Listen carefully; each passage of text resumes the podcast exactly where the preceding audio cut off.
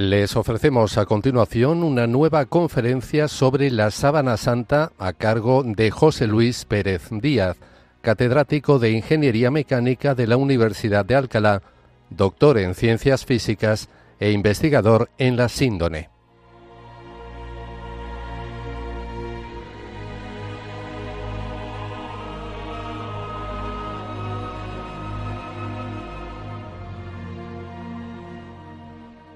Un saludo a todos los oyentes de Radio María. Vamos a continuar con nuestra serie de conferencias sobre la sábana santa o síndone de Turín.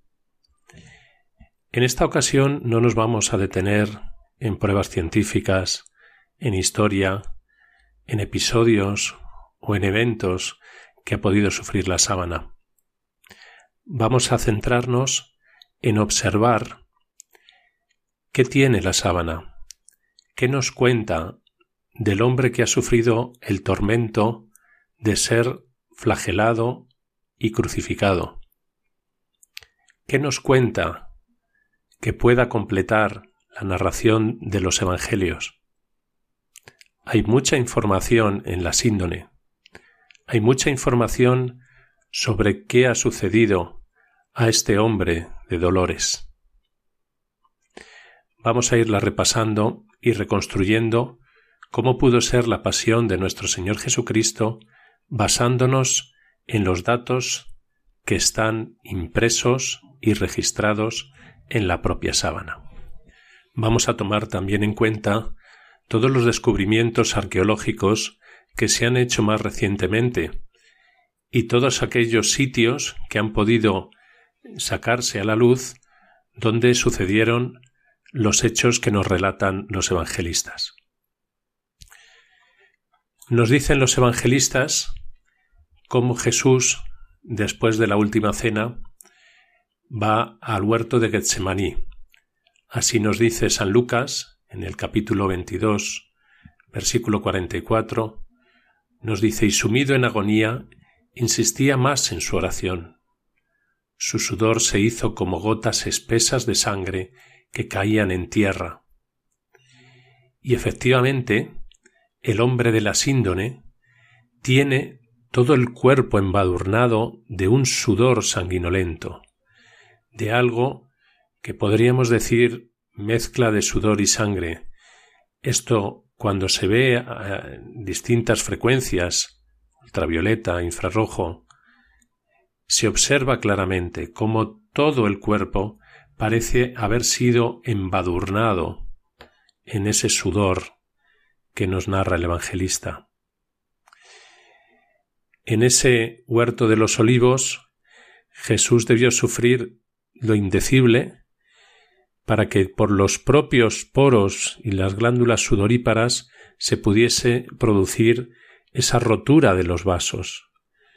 Dice el doctor Lebec que se produce una hematohidrosis, eh, que en condiciones excepcionales de agotamiento físico acompañado de un trastorno moral puede producirse como consecuencia de una emoción profunda, de un miedo atroz.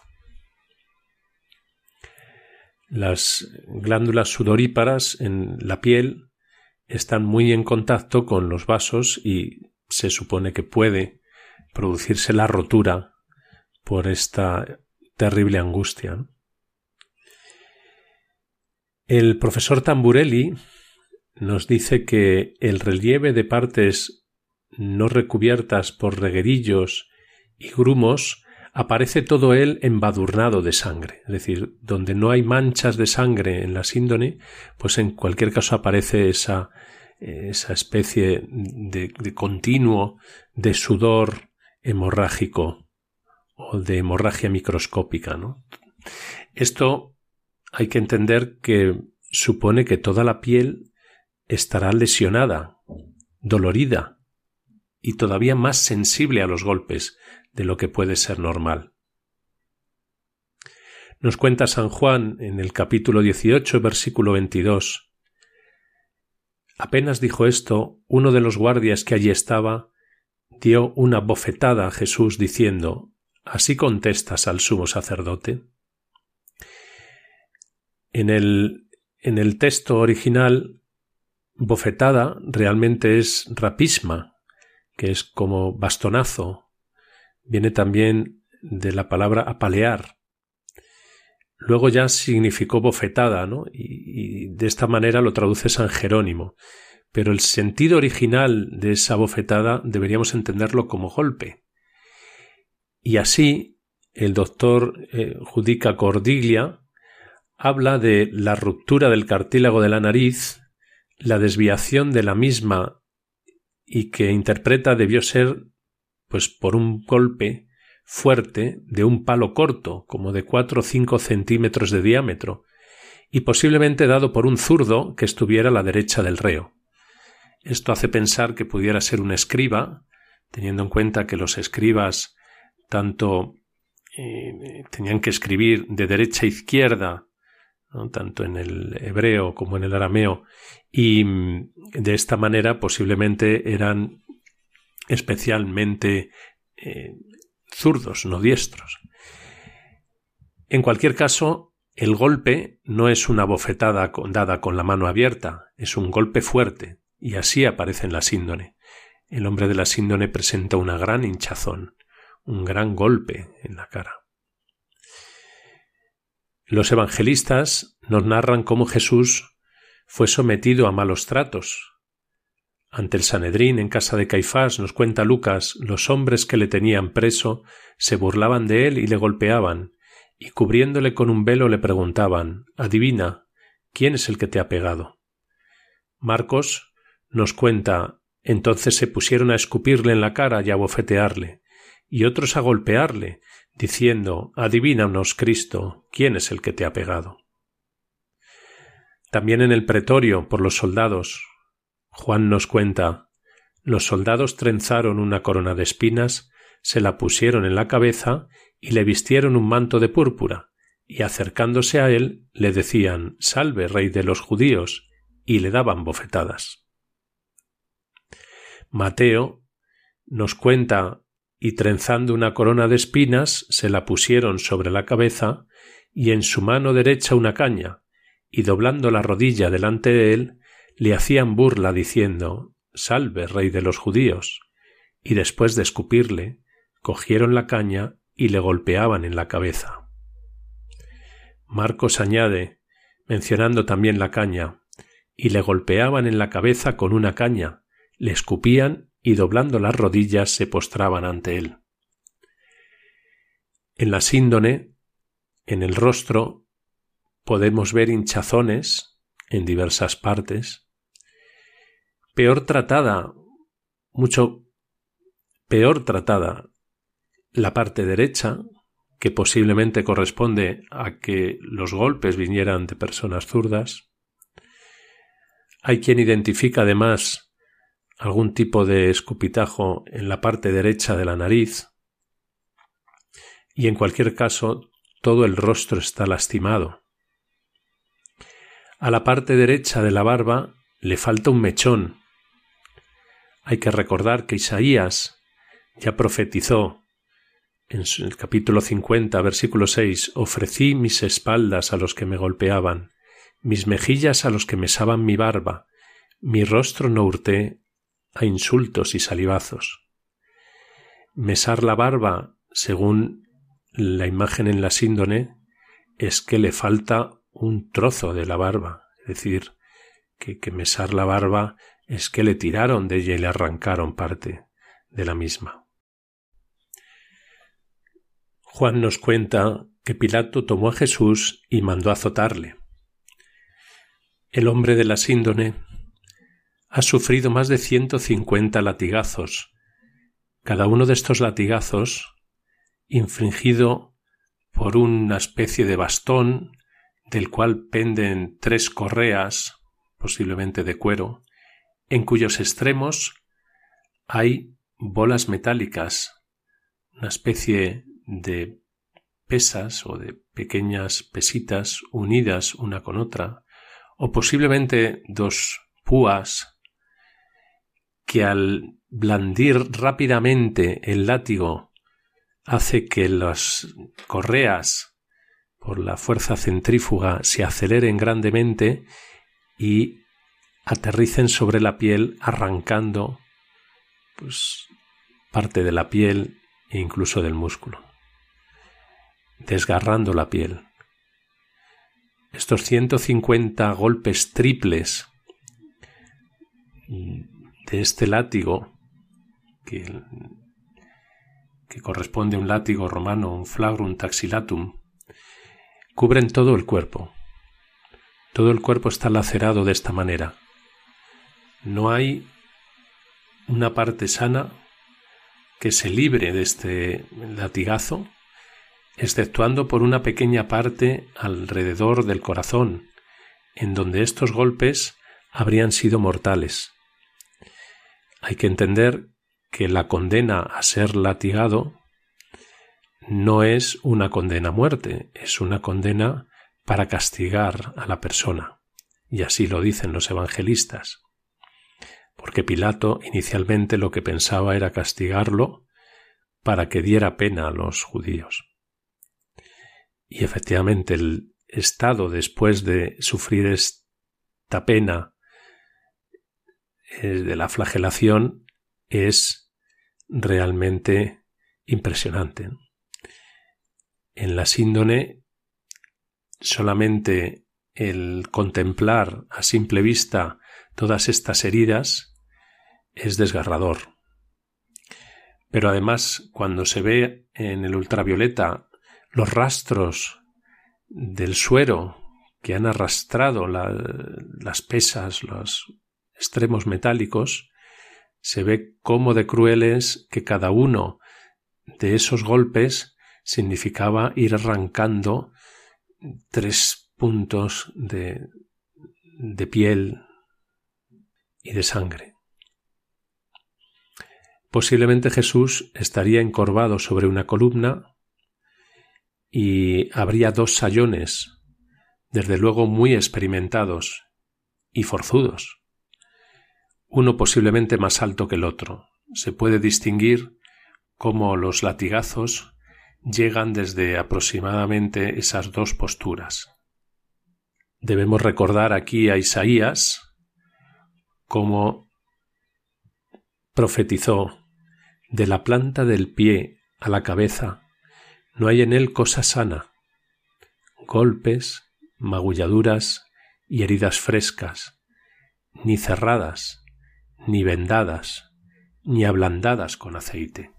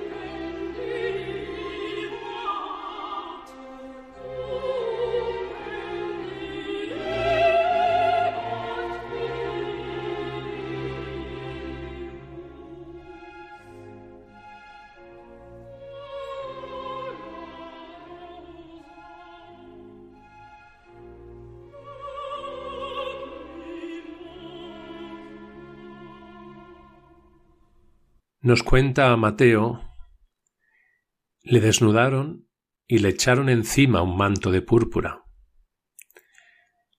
Esto hay que pensar que después de haber sufrido el castigo de la flagelación, el que le pongan el manto va a hacer que la sangre empiece a empapar ese manto, esa, túnica que, le han devuelto.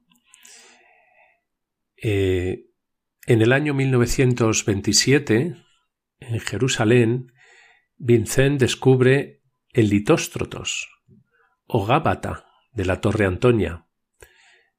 En este sitio lo describe Juan cuando dice Pilato sacó fuera a Jesús y se sentó en el tribunal en el lugar llamado Litóstrotos, en hebreo Gábata.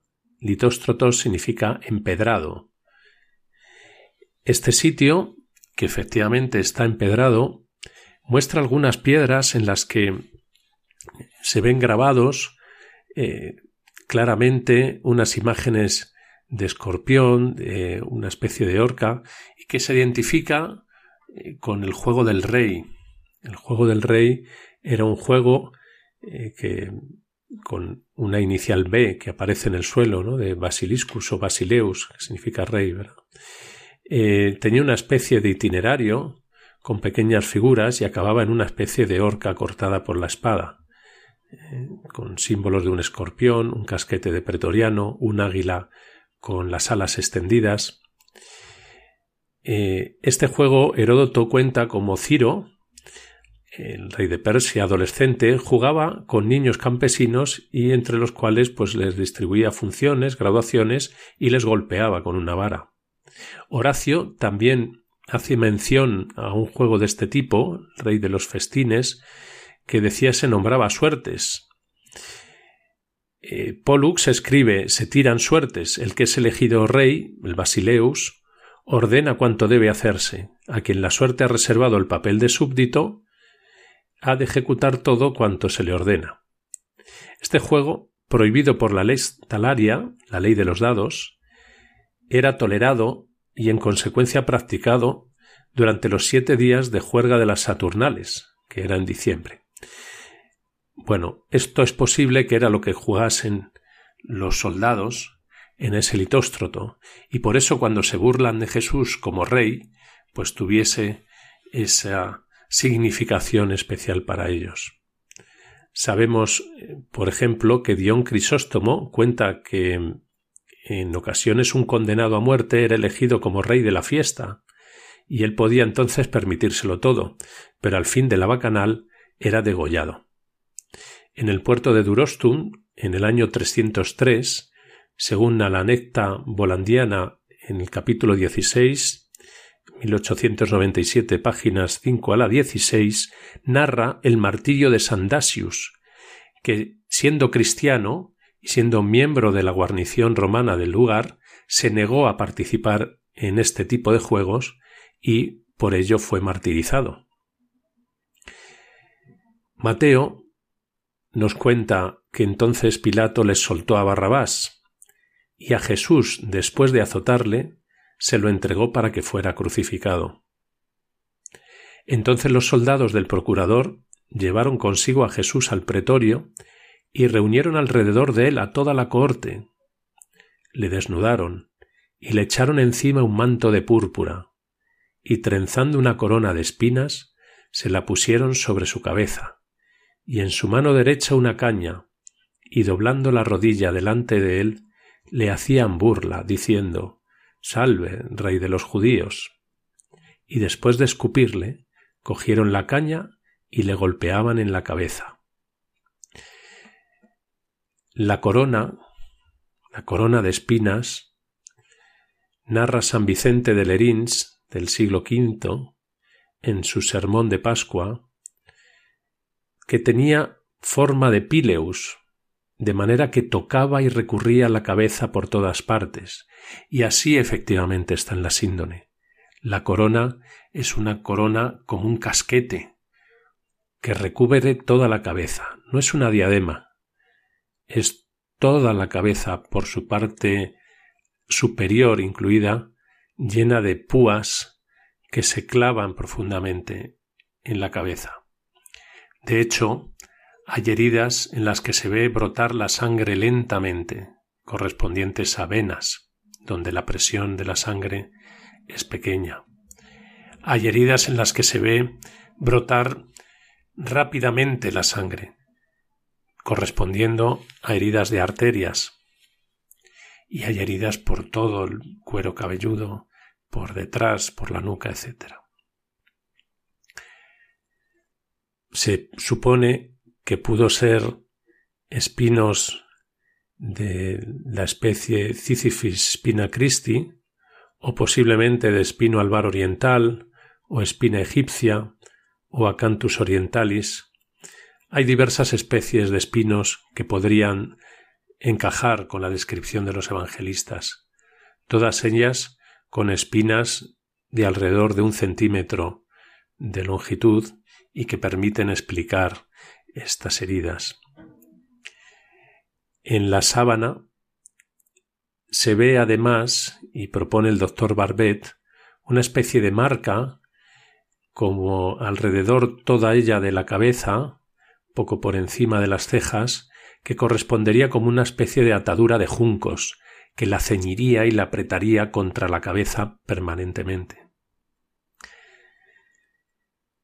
Si además pensamos que cada caída puede golpear el madero contra la corona de espinas, clavándola más sobre la cabeza, podemos imaginar el horror que puede suponer esto. San Juan nos dice que la coronación de espinas sucedió después de la flagelación, pero bastante antes de la crucifixión. Pilato condena entonces a Jesús a muerte, a ser crucificado, y Mateo nos cuenta cuando se hubieron burlado de él, le quitaron el manto, le pusieron sus ropas y le llevaron a crucificar. Esto quiere decir que no le quitaron la corona y que la llevó incluso estando en la cruz. San Juan habla de stauros, que es un palo tieso, una empalizada, un instrumento de suplicio, un patíbulo, una cruz. Esto quiere decir que es posible que Jesús lo que llevase fuera solo el travesaño horizontal de la cruz, el estauros. Esto concuerda cuando Juan, en su capítulo 21, eh, versículos 18 al 19, eh, narra cómo Jesús, ya resucitado, le cuenta a Pedro, le predice la manera en que va a morir. Cuando seas viejo, extenderás tus manos y otro te ceñirá y te llevará a donde tú no quieres. ¿Qué quiere decir que te ceñirá? Pues quiere decir que te atan a ese patíbulo, a ese estauros, que es el travesaño horizontal, extendiendo las manos a lo largo de él, de manera que llevarías el, el patíbulo, ese madero, eh, travesaño horizontal donde te van a clavar, pero lo llevas eh, con los brazos extendidos ya en forma de cruz. Esto en la síndone se ve por la especial erosión que tiene la zona de la espalda, donde incluso hay células epiteliales y células musculares, y se ve especialmente eh, rasgada, especialmente erosionada. Pero es que se ve además en la imagen de ultravioleta, se ve como hay anillos de sangre por encima del pie izquierdo, eh, quiere decir que posiblemente haya habido una cuerda y cuando iban camino del Calvario, los tres reos, es posible que llevasen atado al tobillo el propio patíbulo o que fueran atados unos a otros. Además, hay lodo en la planta de los pies. Esto es un indicio de que muy posiblemente fuera descalzo camino del Calvario. Podemos imaginar lo que es caminar por las calles angostas y pedregosas de Jerusalén, descalzo, con las manos atadas al patíbulo, atado a los otros dos reos, con las posibles irregularidades que hacen que vayan tirando unos de otros, y que esto haga muy fácil que se produzcan las caídas. Pero las caídas no son de alguien que cae y que puede poner las manos para amortiguar el golpe y evitar que la cara golpee. Las caídas serían con el patíbulo atado a los brazos, sin posibilidad de poner ningún tipo de mano ni brazo para amortiguar el golpe, cayendo la cabeza sobre el suelo, el patíbulo golpeando la cabeza, y entre medias del suelo y la cabeza y de la cabeza y el patíbulo, la corona de espinas clavándose cada vez más. El travesaño tendría como treinta y cinco o cuarenta y cinco kilos, y la distancia desde la torre Antonia hasta el Calvario serían como seiscientos metros. Ese suelo de aragonito característico de Jerusalén ha quedado en la síndone. Muestras de aragonito fueron encontradas en los trabajos del Sturp.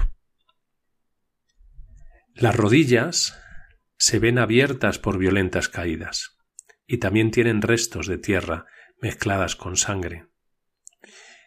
La cara tiene escoriaciones con tierra. La nariz debió chocar de nuevo contra el suelo, añadiéndose a los golpes que ya anteriormente le habían propinado. Los pómulos están fuertemente escoriados y la frente, que requiere para conseguir esa escoriación requiere golpes más severos que los puñetazos o bastonazos que antes habíamos mencionado. Nos dicen los evangelistas, habiendo salido por la puerta de Efraín a menos de cien metros del Calvario, encuentran a un extranjero de Cirene llamado Simón, al que obligan a ayudarle. San Marcos añade que Simón era el padre de Alejandro y Rufo. Esto, a la vista de todas las heridas que presenta el hombre de la síndone, no nos puede extrañar porque cualquier persona sufriendo todos estos latigazos lacerantes arrancando la piel a tiras, estas heridas de las púas clavándose profundo en la cabeza, estos golpes del madero, cualquiera podría haber muerto ya. El centurión tenía que cumplir la condena, es decir, tenía que morir en cruz, no morirse por el camino. por eso tuvieron que recurrir a la ayuda de Simón de Cirene. La llegada al Gólgota debió ser bastante tremenda porque estando atados los reos subir a esta piedra que es de apenas siete por tres por seis metros, que era el residuo o el resto de una cantera, eh, supone un esfuerzo sobrehumano cuando uno tiene que ir atado de esa manera al patíbulo y atado a los demás presos, y sobre todo con todos estos golpes, laceraciones, etc. Pero ahora llega otro detalle que en la síndone se hace evidente. Le despojan de sus vestidos. Dice el doctor Barbet que quitar un vendaje aplicado sobre una llaga grande y contusa suele requerir anestesia por el dolor que puede producir. Pues hay que entender que la túnica de Cristo se había pegado a la sangre de las llagas por la coagulación de la misma. Desprenderle de esa túnica debió suponer de nuevo arrancar todas estas costras y hacer vivas otra vez todas las llagas de las de los látigos, las caídas, etc. Jesús entonces es clavado al patíbulo. En la síndone se ve claramente como el clavo es de sección cuadrada y esto corresponde con los restos arqueológicos del siglo I. Después de la guerra judaica, los romanos crucificaron por cientos a los judíos y se han encontrado numerosos clavos, incluso restos de clavos atravesando huesos y crucifixiones en todo tipo de posturas. En el caso de la síndone, vemos como el clavo penetra entre los huesos, No hay ningún hueso roto en el hombre de la síndone. En la síndone aparece el pulgar flexionado, es decir, no se ve el pulgar, únicamente se ven el resto de los dedos, pero el pulgar se piensa que está flexionado. Algunos lo interpretan como un reflejo debido a que el clavo está tocando nervios principales y esa lesión posiblemente pues produzca esa, ese reflejo del pulgar flexionado. Podemos imaginar el dolor terrible que supone que un clavo esté tocando un nervio o cualquiera de los nervios que, llegan a la mano, que es una de las partes más sensibles del cuerpo. El Salmo 21 dice han taladrado mis manos y mis pies. San Juan coincide cuando nos dice, describiendo la frase de Santo Tomás, cuando se le ha, aparecido Jesús al resto de apóstoles y se lo cuentan, dice Si no viera en sus manos la marca de los clavos y no metiere mi dedo en el agujero de los clavos, no lo creo. Y le dice Cristo Mete acá tu dedo y mira mis manos. Hay que entender que en hebreo, yad, palma de la mano, también se halla junto y se usa por ceroa, que es brazo. Es decir, que, igual que en griego, la palabra keir, de la que viene eh, quiralidad y estas palabras, también significa mano, puño, pero también brazo. Es decir, que cuando está refiriéndose el Salmo y San Juan a las manos, es completamente entendible que se está refiriendo a la muñeca, que es donde aparece el clavo en la síndone. También volviendo a citar a San Juan cuando Cristo le predice a Pedro eh, cómo va a morir, dice extenderás tus manos, es una de las traducciones, o extenderás tus brazos, es lo que quiere decir. En la síndone se ven los pies, uno completamente y el otro solamente el talón, lo cual parece indicar que primero clavarían uno de los pies, el pie izquierdo, y lo colocarían después sobre el derecho para que ambos quedasen clavados sobre el madero. La síndone muestra regueros de sangre en los brazos con dos direcciones que ha llevado a entender o a interpretar cómo una vez clavado en la cruz, clavados los brazos sobre el patíbulo y colgados sobre el stipes o parte vertical y clavados los pies, el reo tenía que irse moviendo, apoyando en los clavos, para poder ir respirando. Ese movimiento hace que angustiosamente se debata entre el dolor terrible que se aumenta en, los clavos y en los soportes donde está colgando todo el peso frente a la necesidad imperiosa de respirar. Sabemos que Cristo pronunció las siete palabras que nos narran los evangelistas. Nos dice Lucas que Jesús decía Padre, perdónales porque no saben lo que hacen. Nos cuenta Juan Jesús, viendo a su madre y junto a ella al discípulo a quien amaba, dice a su madre Mujer, ahí tienes a tu hijo.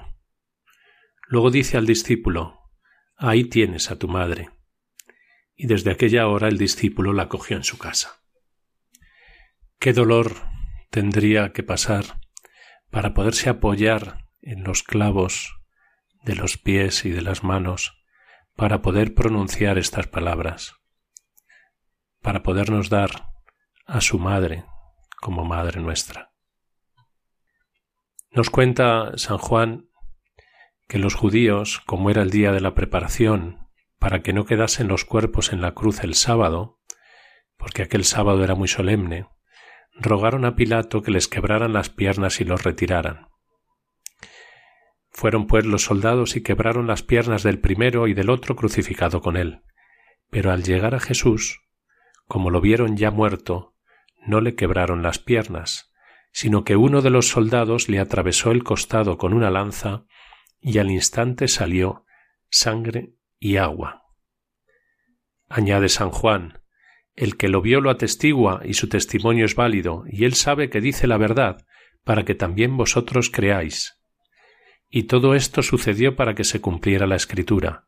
No se le quebrará hueso alguno. Que se refiere al Éxodo 12:46 y números 9:12. Y también otra escritura dice, mirarán al que traspasaron. Zacarías 12:16. En la síndone, efectivamente, no hay ningún hueso roto. El romper los huesos de las piernas claramente se identifica con la acción de dejar de tener un apoyo en los pies para el reo y por tanto que inmediatamente muriera de asfixia. A Cristo no hizo falta tomarse ese trabajo, puesto que ya había muerto. Entonces la lanzada, que era una lanzada con pilum, con la lanza romana reglamentaria, y exactamente igual que la que aparecen en esculturas de soldados enemigos heridos, el galo herido que se conserva en los museos vaticanos, tiene exactamente la misma lanzada intercostal en el sexto hueco y directamente al corazón.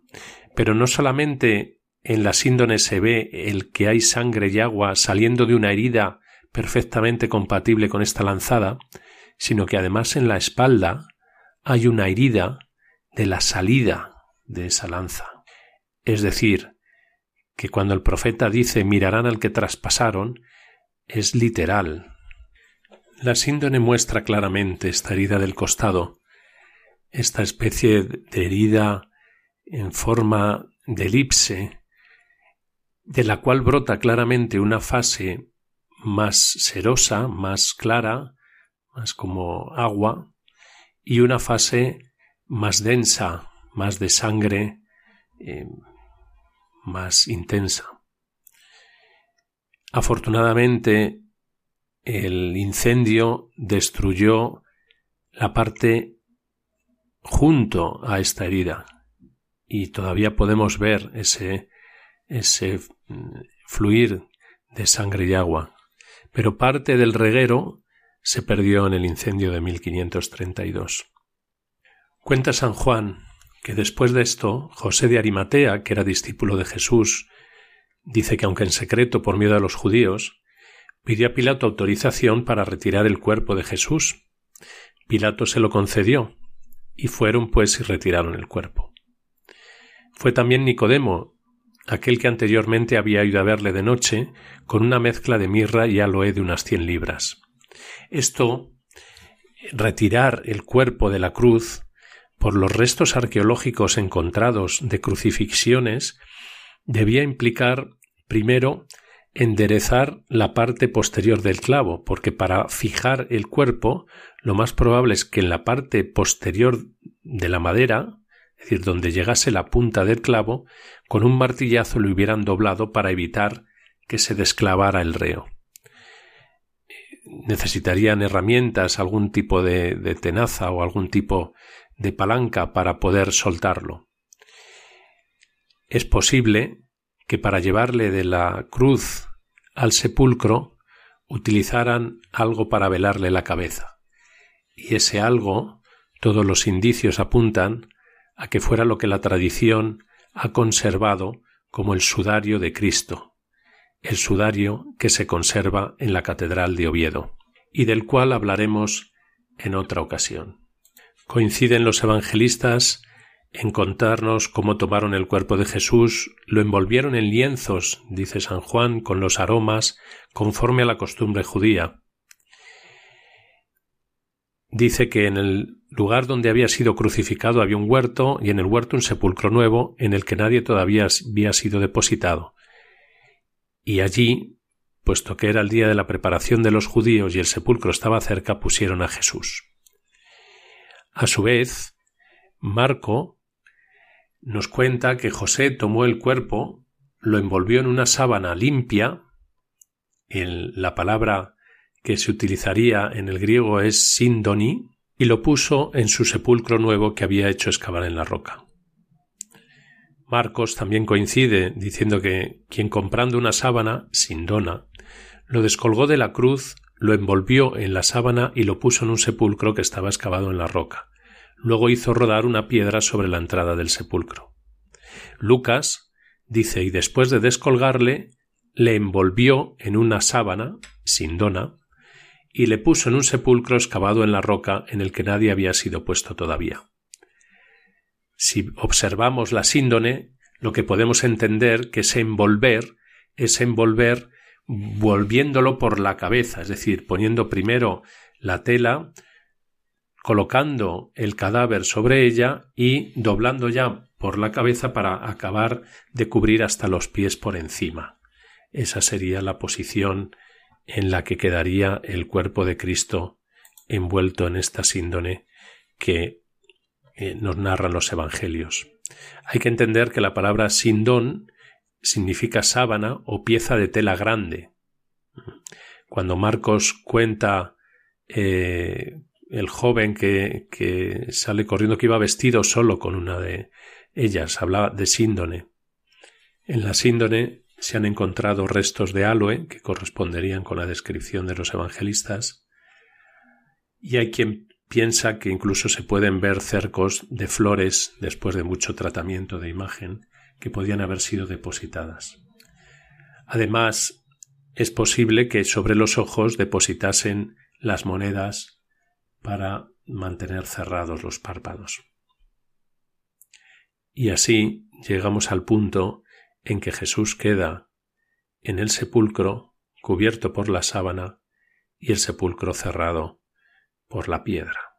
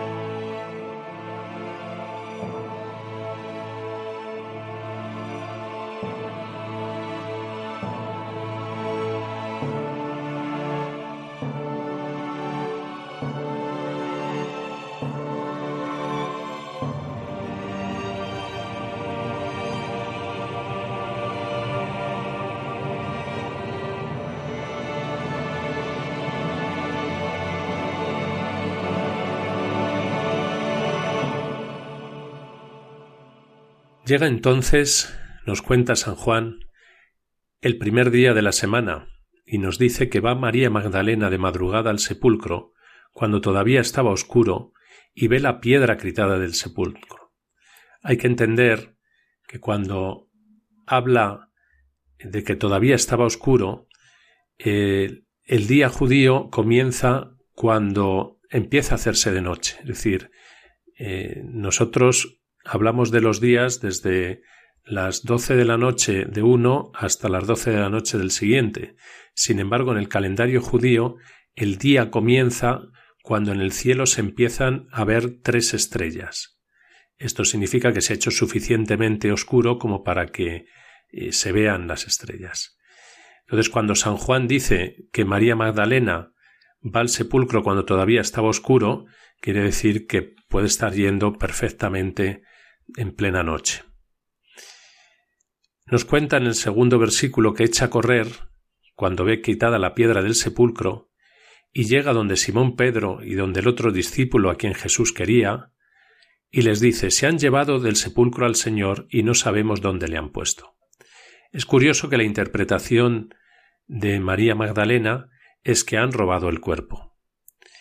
Esto, si recuerdan los oyentes cuando hablamos de que en la sábana no había rastro de que se hubiera arrastrado la sangre, no había eh, frotis de esa sangre, y por tanto no podía ser que esa sábana se hubiera retirado de un cadáver, eh, podemos entender lo que sucede a continuación que nos narra San Juan. Salieron Pedro y el otro discípulo y se encaminaron al sepulcro. Corrían los dos juntos, pero el otro discípulo corrió por delante más rápido que Pedro y llegó primero al sepulcro. Y aquí llega el momento más interesante de todos. Dice, se inclinó y vio los lienzos puestos, pero no entró. Utiliza la palabra positum. Dice, videt posita lintiamina en la traducción de San Jerónimo. Es decir, vio los lienzos, digamos, como se pone una sábana, como se pone una colcha en una cama, es decir, que los lienzos estaban bien ordenados, bien puestos. Pero no entró. El versículo 6 nos dice que llega también Simón Pedro siguiéndole, entra en el sepulcro y ve los lienzos puestos. De nuevo utiliza la misma terminología. Videt lintiamina posita. Y finalmente dice, y el sudario que cubrió su cabeza, posiblemente el de Oviedo, no junto a los lienzos, sino plegado en un lugar aparte. Esto nos añade San Juan. Entonces entró también el otro discípulo, el que había llegado el primero al sepulcro, que es la manera en la que él se refiere a sí mismo.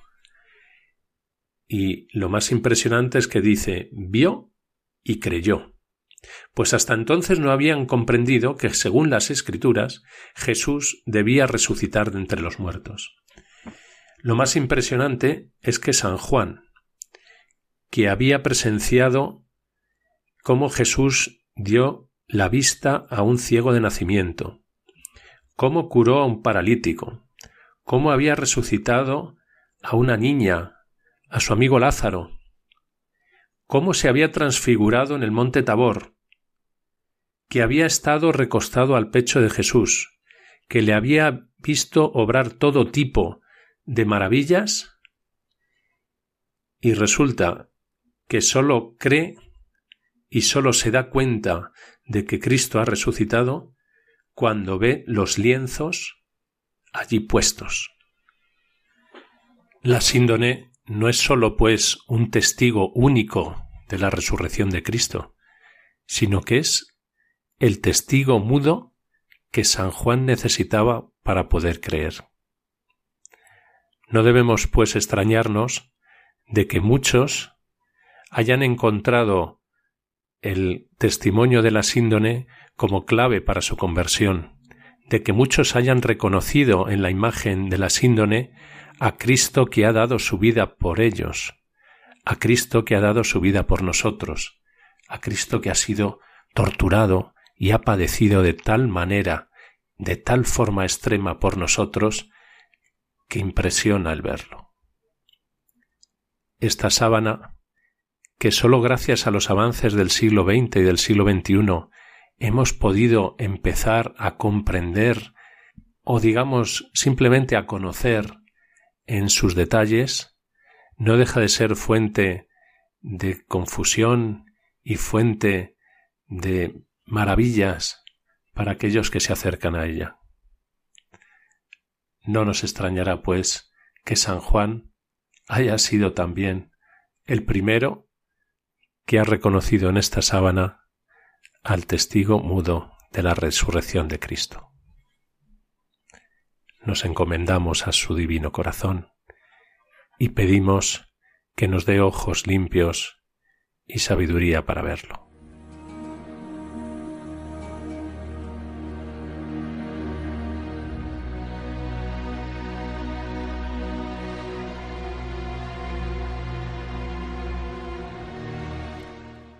Así termina esta conferencia sobre la sábana santa a cargo de José Luis Pérez Díaz, catedrático de Ingeniería Mecánica de la Universidad de Alcalá, doctor en Ciencias Físicas e investigador en la síndone.